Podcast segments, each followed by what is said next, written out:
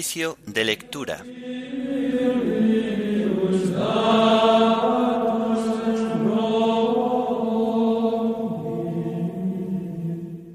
Viernes de la vigésimo séptima semana del tiempo ordinario. Himno de laudes. La noche, el caos, el terror. Antífonas y salmos del viernes de la tercera semana del Salterio. Lecturas y oración final correspondientes al viernes vigésimo séptimo del tiempo ordinario.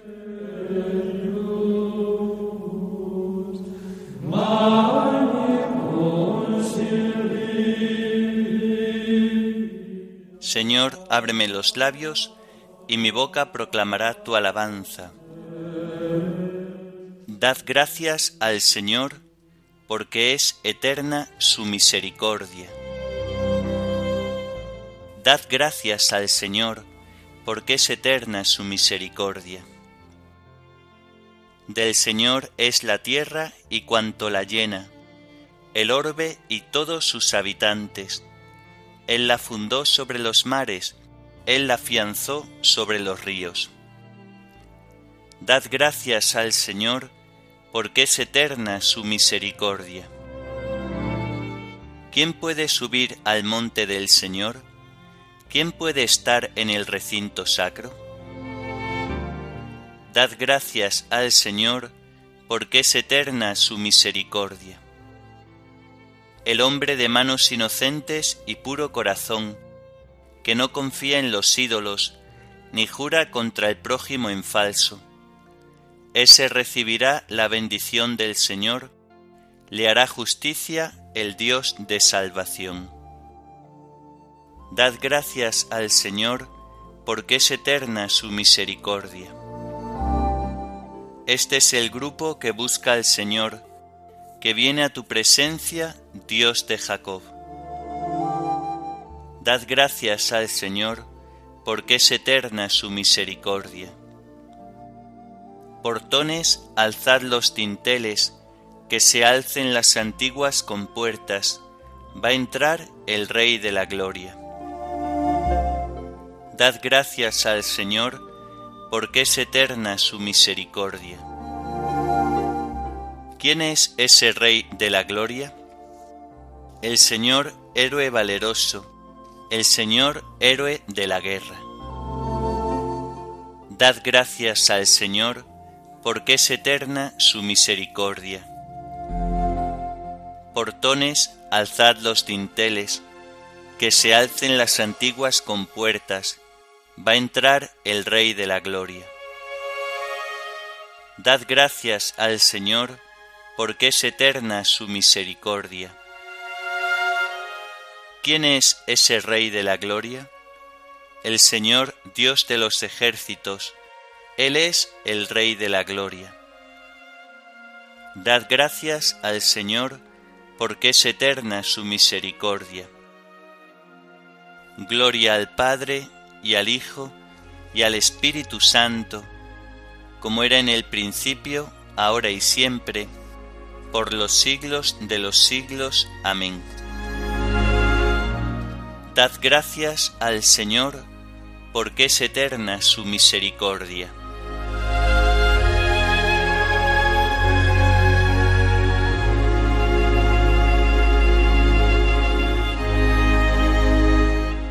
La noche, el caos, el terror, cuanto a las sombras pertenece, siente que el alba de oro crece y anda ya próximo el Señor.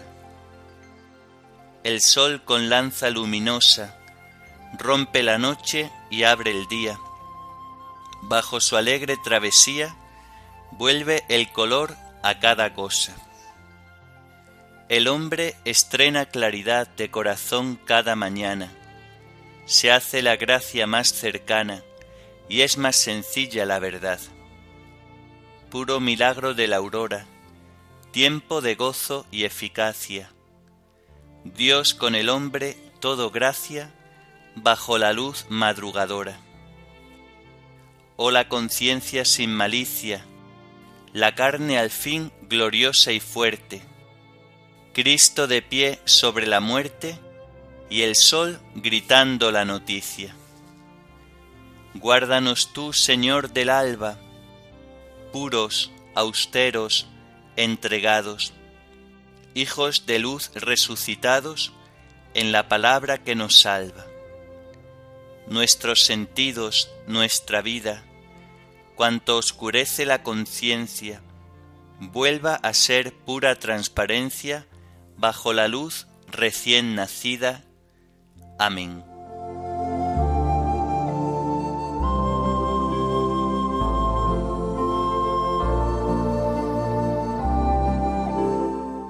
Estoy agotado de gritar y de tanto aguardar a mi Dios. Dios mío, sálvame, que me llega el agua al cuello. Me estoy hundiendo en un cieno profundo y no puedo hacer pie. He entrado en la hondura del agua, me arrastra la corriente. Estoy agotado de gritar, tengo ronca la garganta, se me nublan los ojos, de tanto aguardar a mi Dios. Más que los pelos de mi cabeza son los que me odian sin razón, más duros que mis huesos los que me atacan injustamente. ¿Es que voy a devolver lo que no he robado? Dios mío, tú conoces mi ignorancia, no se te ocultan mis delitos que por mi causa no queden defraudados los que esperan en ti, Señor de los ejércitos. Que por mi causa no se avergüencen los que te buscan, Dios de Israel. Por ti he aguantado afrentas, la vergüenza cubrió mi rostro. Soy un extraño para mis hermanos, un extranjero para los hijos de mi madre, porque me devora el celo de tu templo y las afrentas con que te afrentan caen sobre mí. Cuando me aflijo con ayunos, se burlan de mí. Cuando me visto de saco, se ríen de mí. Sentados a la puerta cuchichean, mientras beben vino, me sacan coplas. Gloria al Padre, y al Hijo, y al Espíritu Santo, como era en el principio, ahora y siempre, por los siglos de los siglos. Amén. Estoy agotado de gritar y de tanto aguardar a mi Dios.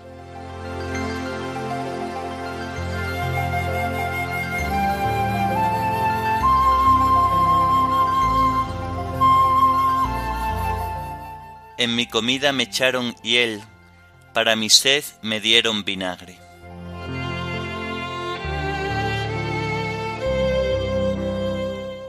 pero mi oración se dirige a ti, Dios mío, el día de tu favor. Que me escuche tu gran bondad, que tu fidelidad me ayude. Arráncame del cieno, que no me hunda, líbrame de los que me aborrecen, de las aguas sin fondo, que no me arrastre la corriente, que no me trague el torbellino, que no se cierre la poza sobre mí. Respóndeme, Señor, con la bondad de tu gracia por tu gran compasión, vuélvete hacia mí. No escondas tu rostro a tu siervo. Estoy en peligro, respóndeme enseguida. Acércate a mí, rescátame, líbrame de mis enemigos. Estás viendo mi afrenta, mi vergüenza y mi deshonra. A tu vista están los que me acosan.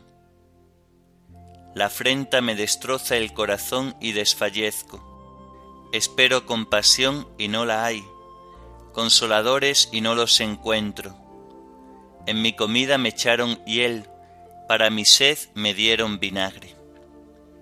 Gloria al Padre y al Hijo y al Espíritu Santo, como era en el principio, ahora y siempre, por los siglos de los siglos. Amén. En mi comida me echaron hiel, para mi sed me dieron vinagre.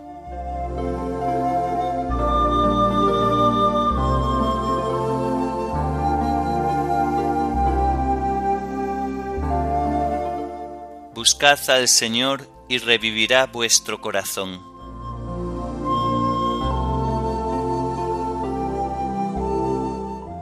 Yo soy un pobre malherido, Dios mío, tu salvación me levante. Alabaré el nombre de Dios con cantos, proclamaré su grandeza con acción de gracias. Le agradará a Dios más que un toro, más que un novillo con cuernos y pezuñas. Miradlo los humildes y alegraos, buscad al Señor y revivirá vuestro corazón. Que el Señor escucha a sus pobres, no desprecia a sus cautivos. Alábenlo el cielo y la tierra, las aguas y cuanto bulle en ellas. El Señor salvará a Sión, reconstruirá las ciudades de Judá y las habitarán en posesión. La estirpe de sus siervos la heredará. Los que aman su nombre vivirán en ella. Gloria al Padre y al Hijo y al Espíritu Santo, como era en el principio, ahora y siempre, por los siglos de los siglos. Amén. Buscad al Señor y revivirá vuestro corazón.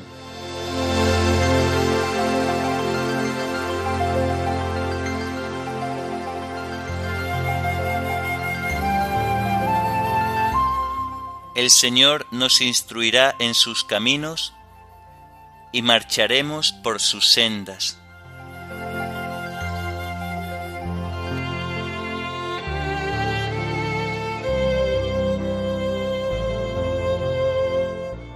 De la primera carta a Timoteo.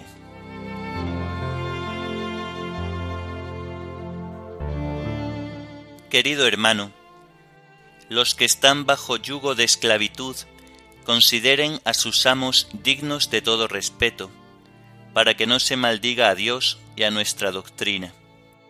Los que tienen amos creyentes, no los tengan en menos porque sean hermanos, al contrario, sírvanlos mejor, pues los que reciben el beneficio son creyentes y amigos. Esto es lo que tienes que enseñar y recomendar. Si alguno enseña otra cosa distinta, sin atenerse a las sanas palabras de nuestro Señor Jesucristo, y a la doctrina que armoniza con la piedad. Es un orgulloso y un ignorante que padece la enfermedad de plantear cuestiones inútiles y discutir atendiendo solo a las palabras. Esto provoca envidias, polémicas, difamaciones, sospechas maliciosas, controversias propias de personas tocadas de la cabeza, sin el sentido de la verdad, que se han creído que la piedad es un medio de lucro.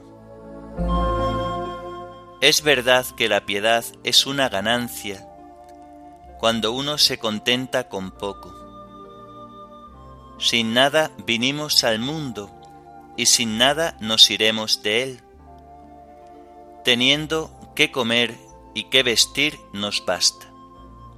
En cambio, los que buscan riquezas caen en tentaciones, trampas y mil afanes absurdos y nocivos que hunden a los hombres en la perdición y la ruina. Porque la codicia es la raíz de todos los males, y muchos arrastrados por ella se han apartado de la fe y se han acarreado muchos sufrimientos.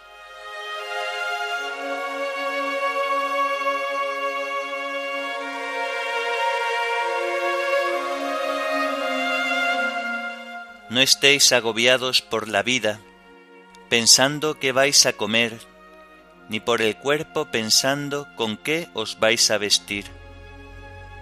¿No vale más la vida que el alimento y el cuerpo que el vestido? No estéis agobiados por la vida, pensando qué vais a comer, ni por el cuerpo pensando con qué os vais a vestir. ¿No vale más la vida que el alimento y el cuerpo que el vestido? Teniendo que comer y que vestir nos basta. ¿No vale más la vida que el alimento y el cuerpo que el vestido?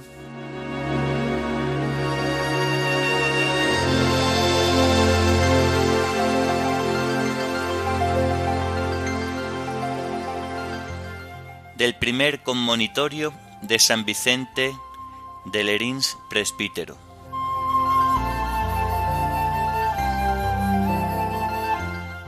¿Es posible que se dé en la Iglesia un progreso en los conocimientos religiosos? Ciertamente que es posible, y la realidad es que este progreso se da. En efecto, ¿quién envidiaría tanto a los hombres y sería tan enemigo de Dios como para impedir este progreso? Pero este progreso sólo puede darse con la condición de que se trate de un auténtico progreso en el conocimiento de la fe, no de un cambio en la misma fe. Lo propio del progreso es que la misma cosa que progresa crezca y aumente mientras lo característico del cambio es que la cosa que se muda se convierta en algo totalmente distinto. Es conveniente, por tanto, que a través de todos los tiempos y de todas las edades crezca y progrese la inteligencia, la ciencia y la sabiduría de cada una de las personas y del conjunto de los hombres, tanto por parte de la Iglesia entera como por parte de cada uno de sus miembros pero este crecimiento debe seguir su propia naturaleza, es decir, debe estar de acuerdo con las líneas del dogma y debe seguir el dinamismo de una única e idéntica doctrina. Que el conocimiento religioso imite, pues, el modo como crecen los cuerpos, los cuales, si bien con el correr de los años se van desarrollando, conservan, no obstante, su propia naturaleza. Gran diferencia hay entre la flor de la infancia y la madurez de la ancianidad, pero no obstante, los que van llegando ahora a la ancianidad son en realidad los mismos que hace un tiempo eran adolescentes. La estatura y las costumbres del hombre pueden cambiar pero su naturaleza continúa idéntica y su persona es la misma. Los miembros de un recién nacido son pequeños, los de un joven están ya desarrollados, pero con todo, el uno y el otro tienen el mismo número de miembros. Los niños tienen los mismos miembros que los adultos, y si algún miembro del cuerpo no es visible hasta la pubertad. Este miembro, sin embargo, existe ya como un embrión en la niñez, de tal forma que nada llega a ser realidad en el anciano que no se contenga como en germen en el niño. No hay pues duda alguna. La regla legítima de todo progreso y la norma recta de todo crecimiento consiste en que con el correr de los años vayan manifestándose en los adultos las diversas perfecciones de cada uno de aquellos miembros que la sabiduría del Creador había ya preformado en el cuerpo del recién nacido.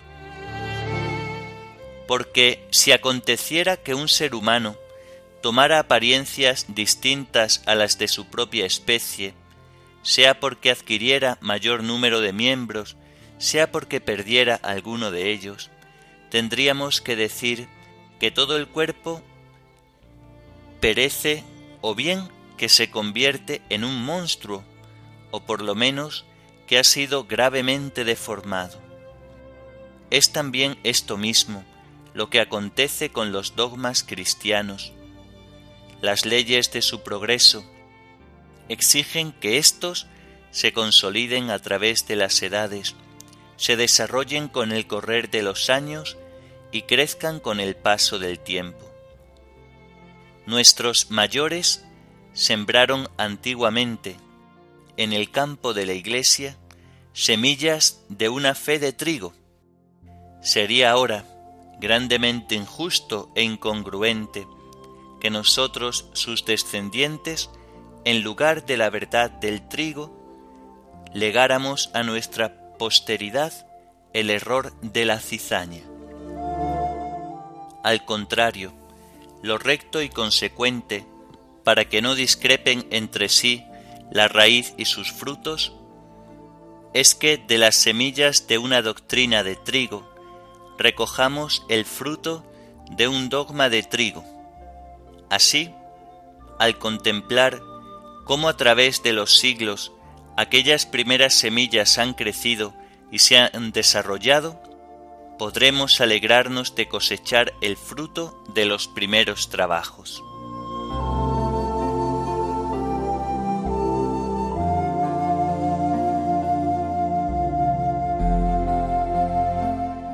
Escucha Israel los mandatos y decretos que yo os mando cumplir. No añadáis nada a lo que os mando ni suprimáis nada. Escucha Israel los mandatos y decretos que yo os mando cumplir.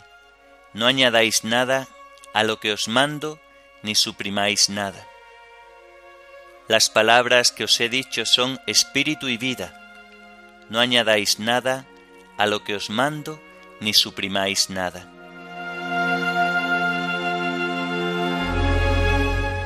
Oremos. Dios Todopoderoso y Eterno, que con amor generoso desbordas los méritos y deseos de los que te suplican, derrama sobre nosotros tu misericordia, para que libres nuestra conciencia de toda inquietud y nos concedas aún aquello que no nos atrevemos a pedir. Por nuestro Señor Jesucristo, tu Hijo, que vive y reina contigo en la unidad del Espíritu Santo y es Dios, por los siglos de los siglos. Amén. Bendigamos al Señor, demos gracias a Dios.